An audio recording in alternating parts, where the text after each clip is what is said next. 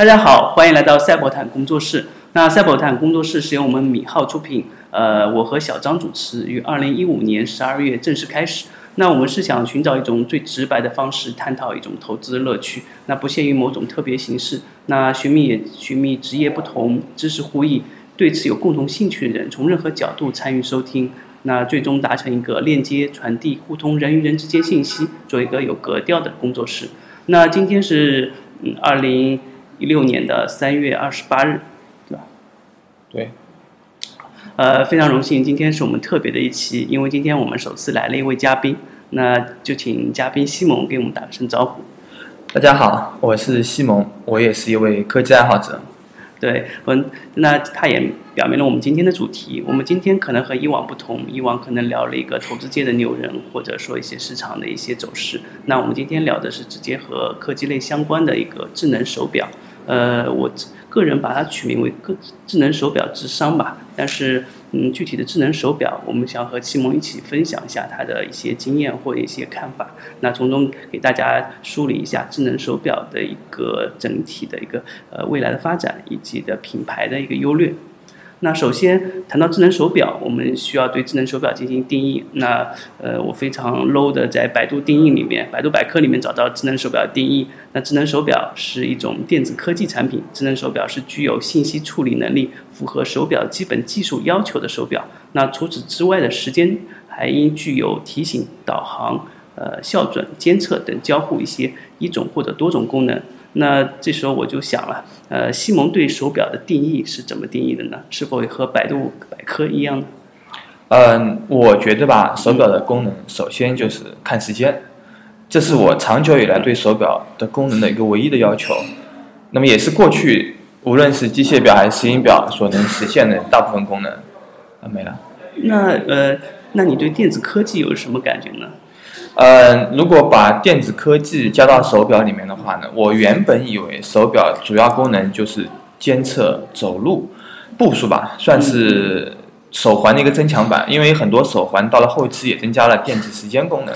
那么我没想到的是，现在手表上有很多 APP 可以实现除了那个以外的更多功能，包括拍照啊、支付啊，以及还有一些嗯更多的，比如说看地理位置啊，包括地图啊、GPS 啊、高度啊之类的。那应该说它的功能达到了一个极大的一个体现，嗯，这就是我觉得电子跟手表结合在一起以后的功能。呃，对，那你对电子科技或者说电子的产品的领域的，你可能是觉得一种延伸用途的延伸，对对延伸体验或者说人人人为行为的一种升华。但是，呃，我想更多的了解就是你个人体验手表这个过程是从哪一步逐渐走过来的呢？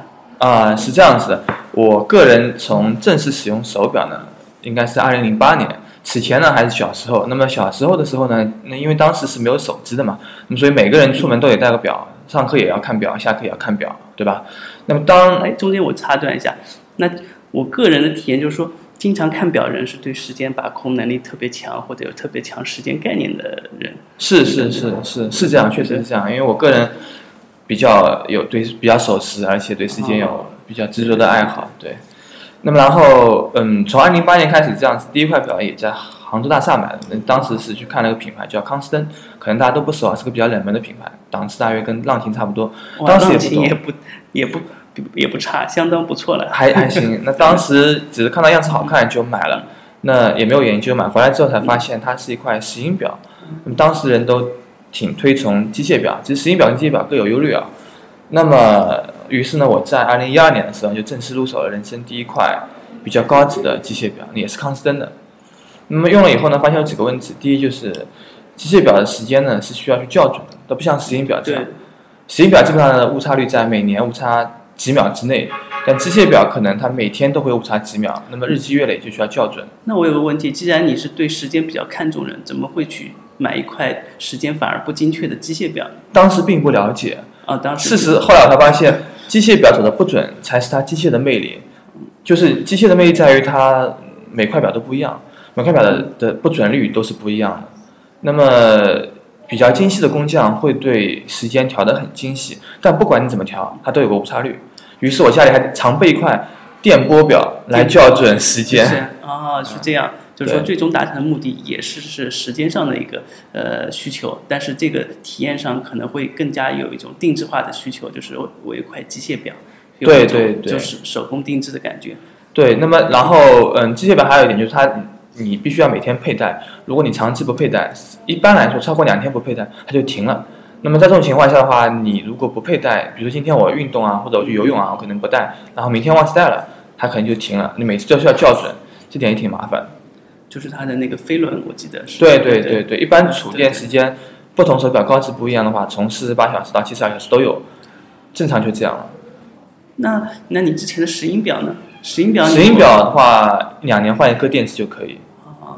啊，对对，就如果是石英表和机械表的一个进化，反而我觉得是不是按照人类的进化方向走，而是走了一个相反的路径。但是这个机对械表对对它独特之处就是它是每个时间和每个定制化的零件是给你看到一种一种那种，我觉得就是工业时代那种感觉吧。是是是，人类的进化是从钟开始，到后来慢慢缩小变成怀表，最后变成手表。那么后来才发明了石英表。那么作为我们消费者的话，最初买的可能是比较便宜的，相对来说石英表便宜一点嘛，机械表比较贵嘛。那么后来，那么到了去年吧，二零一五年的时候，我才正式买了第一块应该说智能手表，对智能手表对此前用过 Fitbit 的手环，但也没有用很久，后来就用了智能手表。那么我之我前手环是出于什么目的去购买的？手环这样子的，我参加过一个期货类的研讨会，它当时是作为奖品，应该说是入门的礼品，每个人都有一块一个手环这样子。那手环带给你的有什么方便呢？或者说提升生活品质的地方吗？嗯，当时还没有微信运动，所以你的走路的步数吧，只能自己跟自己 PK。它会每周发一个汇总表给你，功能也就是记录你的睡眠和你的步数。那么它的优缺点也其实挺明显的，缺点呢就是它没有什么智能的功能，只能告诉你走了多少步，也没有路径。那么然后优点呢，倒是我发现很意外一个很适合我的用处的地方，它有个叫静音闹钟的功能。它到点之后呢，会震动提醒你时间到了。当然，闹钟是在 A P P 里面设的。哦，在 APP 端设，然后这个 APP 可以控制你这个手环。对对对，还可以看电量啊什么，跟现在小米手环很像。当时这个手环是很贵的，刚出来可能是在一千块左右的价格吧。啊，现在小米推出了百来块的手环之后，所有手环都降价了。但是飞特币现在还是很贵啊，最便宜也要五六百可能。飞特威，而且我前两天看那个美股，而且在美国上市了，而且最近走势也不错。嗯是它价位的分布很广，就是从几十块钱到几百块、上千的都有，对然后适合不同的人群进行呃佩戴。对，它几十块肯定是几十块美金啊，对几十块不 是啊美金对对对对是这样子啊。那么后来呢，因为它不能看时间嘛，你还是不方便，我需要在手表之外再佩戴一个手环。那么同时呢，因为戴手环走路会肯定会出汗嘛，嗯那么机械表呢又是皮表带，于是呢，你用汗水浸润过之后呢，表带就经常要更换，于是造成了一些不方便。当时我在想，能不能有个手环和手表的合体的这么一个东西，那么又能看时间，又能看手表，样子又不错。啊哈，那你的你的最终是选择了什么呢？最终是选了 Apple Watch 吧，但在此前我还用过 Pebble 这一款手表，嗯对，这样子。能简单谈一下 Pebble 这个这个产品吗？啊、是这样子的，我当时是去年嘛，我我在美国，然后当时呢想买一块手表，嗯，那么当时首选一定是 Moto 三六零，Moto 三六零，但是呢，我后来发现 Moto 三六零需要安卓才能激活，当时是这样子。那么如果你想刷成别的系统的话，中国有一个叫 TIC Wear 这个系统，你还得把它拆硬件，接电路才能插，还挺麻烦的。啊，那就是国内的一个解决方刷案。刷新方案，对，当然你也可以直接用，嗯，谷歌系统，但是国内，嗯，当时呢我是冲着摩托三六零去的，那结果呢发现它有两个问题，第一个问题呢，摩托的激活呢它需要一款安卓手机，嗯哼，那么而且必须是翻墙的，必须翻墙手机。对，第二呢就更严重了，我发现我们国产的安卓手机它都不内置了谷歌服务，Google Service，那么在这种情况下，你不但需要翻墙才能使用，而且你需要把整个系统 root 掉，安装整个谷歌框架，俗称好像是 GSM 包。总体来说也挺麻烦的，我觉得我也没有这么折腾。后来想想算了，那么正在踌躇间的那个店员就跟我讲，说你可以试下 Pebble，Pebble 既可以兼容安卓，也可以兼容苹果。那这是我第一次看到 Pebble。那么后来发现，其实 Pebble 在国产国内其实是有上市的，京东上有卖。它虽然是加利福尼亚设计的，但是是中国生产的。拿到手机之后呢，拿到手表之后呢，还挺惊喜的。那插入一下，呃，这个过程都是在国外的时候遇到的是吧？是的，那就是说，国外的国外的店员其实也没有说是倾向于某某款手表或者手环，他是会建议你某种特定功能、特定需求的人去用某种特别的东西。对对是。我我一直以为像摩托三六零这样的，在国外市场占有的份额应该挺大。当时呢，我在 Best Buy，所以呢，它其实呃没有特别的偏向性，并不是专卖店里。然后呢，当时我想买摩托呢，主要是它比较便宜，只要一百五十美金。Purple 呢也要九十九美金，其实还挺贵的。那么当然了，我只是说相对三六零而言，当然苹果就更贵了啊。那么后来我发现呢，Purple 这个智能手表呢，其实不能算非常智能，它其实应该算是一款蓝牙推送器。蓝牙推送，蓝牙推送的一个应用程序吗？是，它所有的都来自所有的消息都来自于推送，就你手机里面推什么。手表里面也是同步的推什么，谈不上应用，只能算推送。那简单说就是相当于我们现在的 Apple Watch 的一个功能的一个模块，或者说接收功能的一个模块。呃，也不是完全这么说。Apple Watch 可以在手表端和手机端同时装 APP App，但是呢，那个 Purple 的话，其实它手表端是装不了什么 App 的，它只能在手机端端上。的一些推送，比如说微信也好，你的其他的一些短信、短信电话，它会推送。那么它以当然打电话进来，他也可以接，但他只会接一下，它那手机上按了个接听键，仅此而已。那我个人理解就是它的上限可能是有一定的门呃一定的上限，但是只是体验上会比其他东西更加方便和实用。呃，那也请西蒙聊一聊，那摩托之后你又关注了什么手表呢？呃，我用了很长一段时间 Purple。那么 Purple 呢是这样子的，我觉得它最大的优点呢是在于它的屏幕能够敞亮。嗯嗯。它采用的是一种 e ink 的墨水屏，类似于我们的 Kindle。Kindle 啊。嗯。那么后来缺点也比较也比较显然，它的表盘比较单一，虽然能换，怎么换都黑白，比较单一。那么推送功能也比较简单，时间长了就觉得挺无聊。那么后来呢，我有有次到香港，但正好那个，因为在美国的时候是 Apple Watch 刚刚上市，其实你是买不到现货的。香港那时候已经八月份了嘛，Apple Watch 已经大量现货了，随时所有款都可以买，然后又有港币汇率优势嘛，就在专卖店里买了一款 Apple Watch。香港看来还是有一个很大的优势，就会体验到新兴产品可能是那边最价格最快，而且是电子产品最方便的一个途径。现在已经不能这么说了，现在香港所有苹果店门口都充满了大陆的黄牛。那既然呃西蒙讲了那么多体验 Purple 的一个体验，那我想向西蒙了解一下，你 Apple Watch 呃从香港买来之后用到现在的大概的体验，或觉得有些惊艳之处呢？好的，是这样子，嗯，我当时买 Apple Watch 呢还经历很长的心路历程啊。首先 Apple Watch 挺贵的，那么作为一个正常男性的话，他一般需要佩戴四十二寸的，那么当时的售价在三千块左右嘛，对吧？挺贵的，你 iPhone 才五千嘛。那么然后，嗯，网上一上来就一窝蜂说它长得丑。那么我去杭州的这个苹果店体验过，我觉得倒并不是很丑，只是低配版比较丑，主要是表带比较丑。那么它的分辨率还是很精细的。那么长得呢，应该说也还行。那买回来之后呢，我就开始研究。那当时系统从 OS 一点零升到一点二，升到二点零这样子，有了不少的发展。那么我最大的体验是这样子。那么我当时用 Apple Watch 的体验这样子，我最看重的一个功能呢，就是它的静音闹钟。那是我从 Fitbit 沿用下来的一个一个功能，因为我觉得非常需要闹钟，而闹钟呢会很吵，会吵到别人。同时呢，我有时候手机没带，闹钟响了，又又关不掉，那很影响别人。所以手表就是不可能再有这种情况发生。嗯，手表不会让你在有些时候尴尬，或者说有错过时间这个可能性。对对对，那么手表也有这个推送功能，哎，比较完善。嗯，Apple Watch 呢只能和 iPhone 配对，这是它最大的一个就是限制吧。呃，那我有疑问，你刚才聊的其实西蒙一直聊的是和时间相关、和闹钟相关或者和推送相关，其实都没有聊到我们那个智能手表或者 Apple Watch 里面的核心，就是它其实可以和多个 APP 或者多个功能模块是可以互动的。那你用过这个方面的一些呃体验心得吗？Apple Watch 就应该是强项了，因为它的 App 是最多的，而且是非常的丰富，不但有传统的所有的推送功能。还有很多是可以直接安装的 App，即使你不使用安装的 App，苹果的几个自带的 App 跟它是融合的非常的好。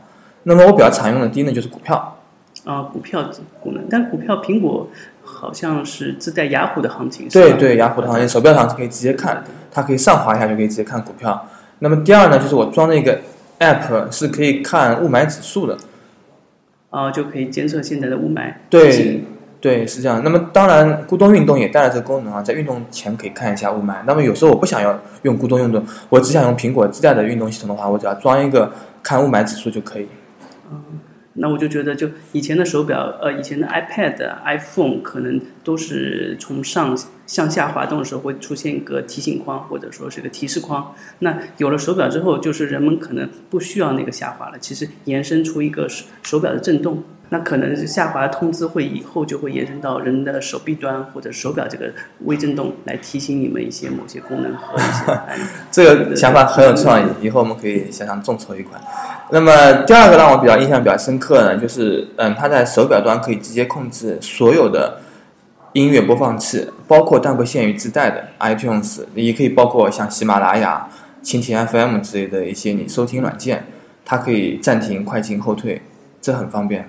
哦，对，这我倒是经常听蜻蜓 FM，但是我一直都没有使用过手表上面去控制它的快快进或者暂停。对，因为你也知道很多，嗯，像 A P P 它有个片头和片尾，那么我其实听到片尾，我就想跳过，直接听下一首歌了。那么一般情况下，我掏出手机点下一首，而且还得先解锁。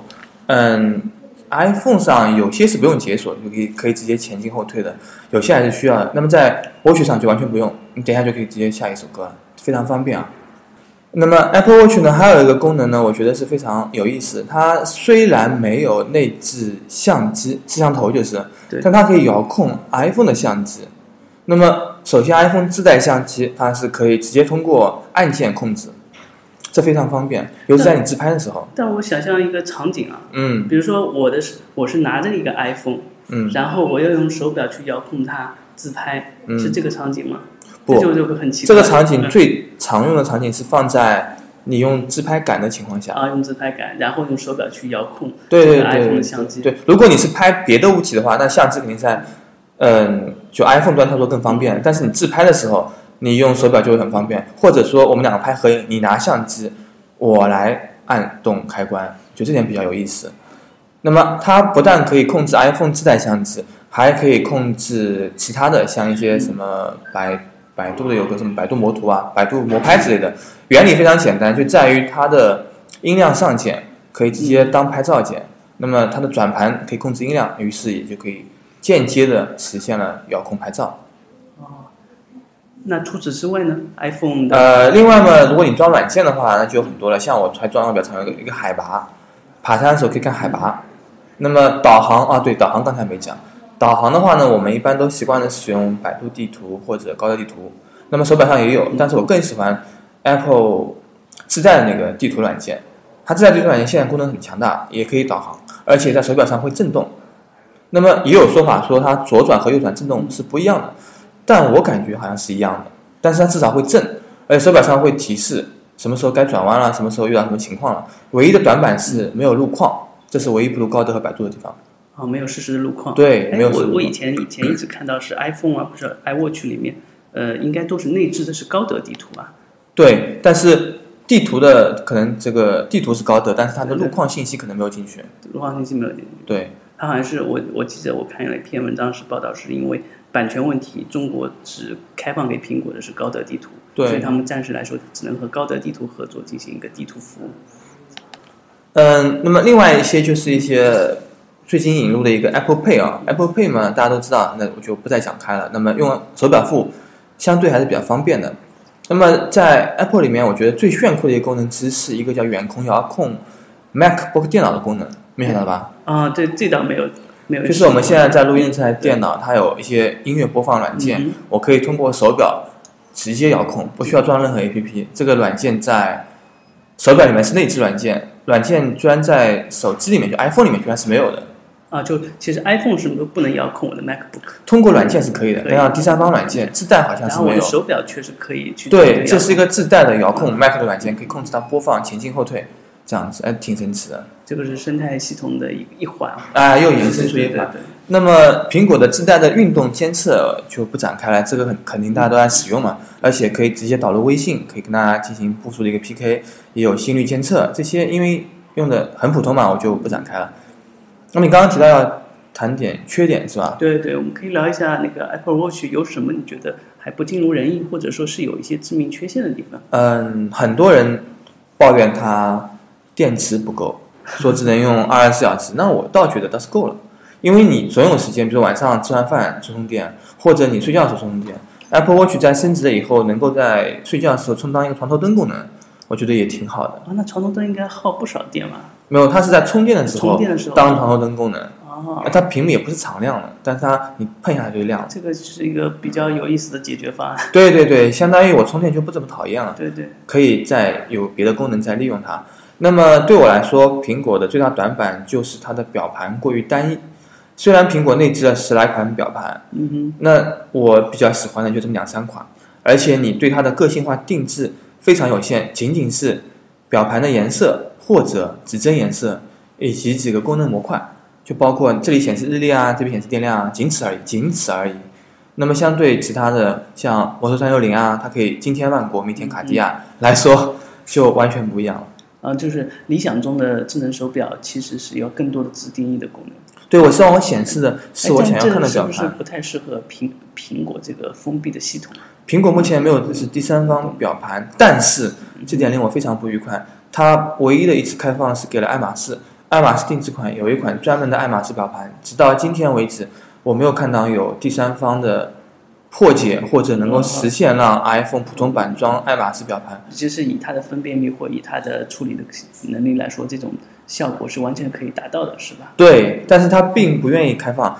一直有传说说，嗯，Apple 将在 Apple Watch OS 三上增加第三方表盘功能，但目前这个事情还暂时没有定论吧？这个可能就是些传闻了。对，传闻仅此而已。那么你表盘很快就看腻了，然后你想换表盘就非常困难，而且它的数字表盘也特别单一。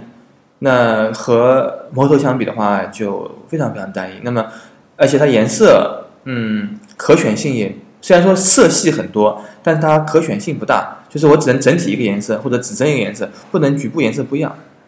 这个可能它的一个设计上面的一个漏洞。我记得设计，嗯，苹果手表这个设计师好像是当年就是设计 iPod 的那个主主要设计对师，对是他。们的风格和有异曲同工之之处吧？我觉得。对对，是因为苹果它这样是方，方它觉得我的审美是最好的，你们用我的审美就 OK 了，你们不需要太多的自定义。所以卡地亚这样的可能不太会进入他们的一个选选择范畴。啊，对对，但是我觉得爱马仕表盘还挺好看的，但是目前为止原用不了。如果你为了这个表盘的话，你得多花四五千块钱吧，买卡买那个爱马仕款这样子。呃，那最后，呃，西蒙也那个主打的那个，呃，我最后想讲一款我最新买的一款表，这款表的品牌很很奇怪啊，不太有名，叫 WithSings，With 后面加 I N G S。那它当时主打的是高大上的瑞士手表的智能化，啊，这个很好吃啊，我当时一直觉得这款表很山寨，后来一查，居然是一家法国的公司做的。他在做手表以前已经做了很多电子秤啊这样的东西，血压仪啊，有点像我们公小米公司啊做很多衍生品，最后出的是手表。那么它是这样子的，当时你还看过那个照片，你还问过我，对说这个表盘是不是显示器？但其实表盘不是显示器，我一直以为是华为或者说是摩托对三六零的翻版。对对对对，它表盘就是指针，仅此而已。然后指针就是按正常情况下转动，然后它下面有一个小指针是指你的每天的运动量，运动量通过手机的 app 里面进行控制，它会告诉你走了多少步，明天还要走多少步这样子。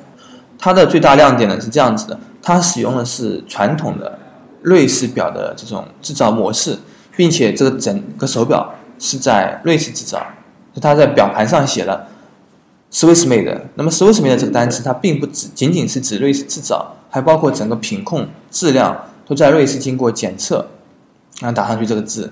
那么它的表带是用法国选牛皮，表面用的是蓝宝石镜面，呃所以说它就是高大上的一个手表的一个对对对制，作工艺，就让你感觉到这是一款瑞士表的工艺，但是又兼有了手环的功能，也有闹钟功能。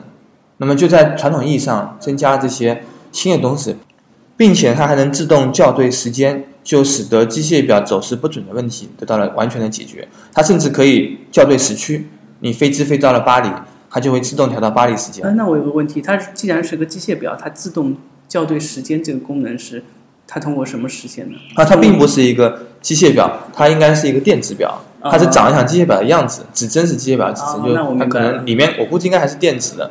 然后它的表的这个指针是会自动转的，它根据时，它手表直接读取你手机里面的时间，并且把它放在那个那个位置上。你的手表手机你如果换时区了，它会自动把时区改掉。就是它的核心还是一个智能的一个设备，对对对对对它，体现出一个机械表的一个做工和做工，对对对，包括表带啊，嗯，然后就是表盘啊、表面啊这样子对。对，那我觉得它适合的人群可能会比电子手表来的更广，是对对，是它有完全的机械表的样子。然后我发现最近像我以前买过的康斯登品牌，也开始做类似的机械表加上一个手环功能的智能机械表。那它也是算是机械表的一种转型转型，对对对，它把它的优势，比如说工艺品质的流程，然后一些一些设计上的理念，都可以继承在这个机类似于机械表的智能表上面。对对对，但但那款是表时，间和那种延伸手环的功能又可以加在上面。对对对，但是传统机械表做这些表的时候，它的价格还是挺贵的。我看到那款康斯呢，好像是一千六百欧元嘛，基本上也就一万以上了。对对对，那这样的话也比苹果最贵的表还贵啊。那当然，那它本身是一款，就是这个品牌的底子在里面嘛。这品牌本来就是定义成奢侈品的机械表，对吧？哎，那你现在是有嗯使用下来感觉是怎么样的？呃，我使用下来就是这个表的功能就更单一了。我使用下来感觉是它的唯一优点就是长得帅，除此以外，无论是计步还是那个啥闹钟，这话除此以外，无论是计步还是闹钟，那应该说跟传统的智能表还是相去甚远。它样子是非常好看的。那你带出去，人家的辨识度高吗？比如说，人家一看到你，哇，又有一块就是高档手表，感觉是品质上有不同的那种感觉吗？因为一般人可能会注重表、领带是吧？那个鞋子这种方面。首先，我社交不是很广；其次，我代表出去，从来没有人认出来过。无论我带哪款表，都没有人跟我提过说这款表怎么样，所以没有人，没有人认出来。这段可以掐掉。可以。呃，刚才听了西蒙那么多聊手表的东西，我觉得，嗯、最后应该给做一个总结。那也是我这边做这期智能手表找到一些资料。那去年第四季度呢，智能手表的销量其实已经呃超越了瑞士手表，而且是 Apple Watch 的总销量已经就能超越整个瑞士手表的出货量。那具体数据是 Apple Watch 今年的总销量可能已经达到了一千两百万只。那瑞士钟表巨头 Swatch 的创始人预计的话，他在三月十二号的预计就是苹果手表的销量今年更可能高达两千万到三千万。那这是可能是第一年吧，苹果销量能达到这么高的数字，也是可能远远超过了一个机械表的一个呃可以想象的范畴。毕竟机械表十年以来每年的销量都不会超过一千万一千万只。那最后我想还是想问一下西蒙，如果你作为一个产品经理，你会愿意去打造一些一一个机械表，呃，类似于像 Within 一样，机械表有带有一定的电子功能呢？还是你会去打造一款 Apple Watch 给人一个全新的体验？嗯，是这样子的。如果让我来选的话，我会选择打造纯电子表，就是像 Apple Watch 这样，或者像 Moto 一样，还有新进的一款华为 Watch。但目前就平台比较难，因为无论是华为 Watch 和摩托三六零，现在已经有国行了嘛，但国行的系统非常受限，对，它是一款定制版的安卓 Wear，所以很受限。那么为什么我刚才讲到没有想要去做这个传统机械表改对改对，转转型呢因为这样子，我认为传统机械表的用户呢，并非大众，他其实已经在我们不再需要手表看时间的今天，他其实已经挺小众了。这些人更追求的可能是生活品质以及自己的品味，对吧？我觉得就就看时间属性已经不是这么大了，所以他不会去强调机械表的转型，他可能认为机械表越纯粹才是越好的。就像在今天大家都用 iPhone 拍照的今天，用胶片机的人大有人在，对吧？对对那胶片机不会告诉你，他不会说我这个需要怎么样的一个方便性。我觉得越纯粹的胶片越好，那就类似于越纯粹的机械越好，这样子。就不固定人群还会留下来，但未来的市场是可能属于一个电子表或者 Apple Watch 的时所以代对。电子表会有越来越大的受众，只要你功能足够强，你如果没有，就很多需求是被创造出来的。就以前我们从来没有计步的功能来作为运动的一个属性，我们只是去健身房健身。走路就走路了。但现在有这个计步功能之后，他觉得很好用，于是手环就会大卖。功能是往往是被创造出来的。啊，那我理解了。那最后还有一个问题想再问一下西蒙，那如果进阶进阶一个问题，就是说，如果你是一个公司运营官，你现在就会去投资呃机械表行业，还是开始投资呃智能手表行业？你觉得，嗯，不是作为一个产品经理啊，产品经理可能是对工艺上或者说。对技术上有更高追求。那如果纯粹商业角度的话，你会去投资哪一个行业呢？呃，我会投资就是智能手表这个行业。你也会投资智能手表？因为我觉得智能手表在我们目前的智能生态中是非常重要的一环。但是呢，刚才我也跟你提到，发现一个很意外的情况：我们中国人不怎么爱戴表，至少我身边朋友戴表的人很少。我看到我身边朋友买 Apple Watch 的人，嗯都是以前女生啊。都是以前戴卡地亚的人转型过来的，就他可能卡地亚也在，偶尔配衣服搭个 Apple Watch，体现自己对时尚的一种追求。对对，可能抓住女性这块，女性这块市场，我觉得是未来是重中之重吧。但我觉得抓住年轻人的另外一种，就是运动啊，包括智能啊，这个市场也是很大的发展前途。我觉得智能手表发展到后来，它如果能够成为每人一块的表，就很重要。我现在。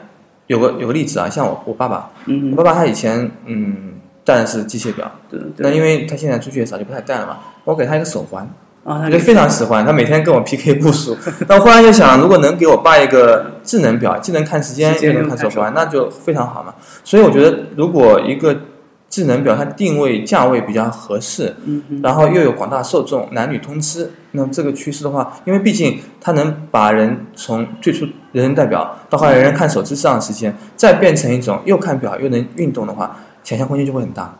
对，那非常感谢，今天是西蒙第一次来我们赛普坦工作室，那我也希望以后西蒙能常来。今天聊的可能是智能手表，我觉得还有很多不同。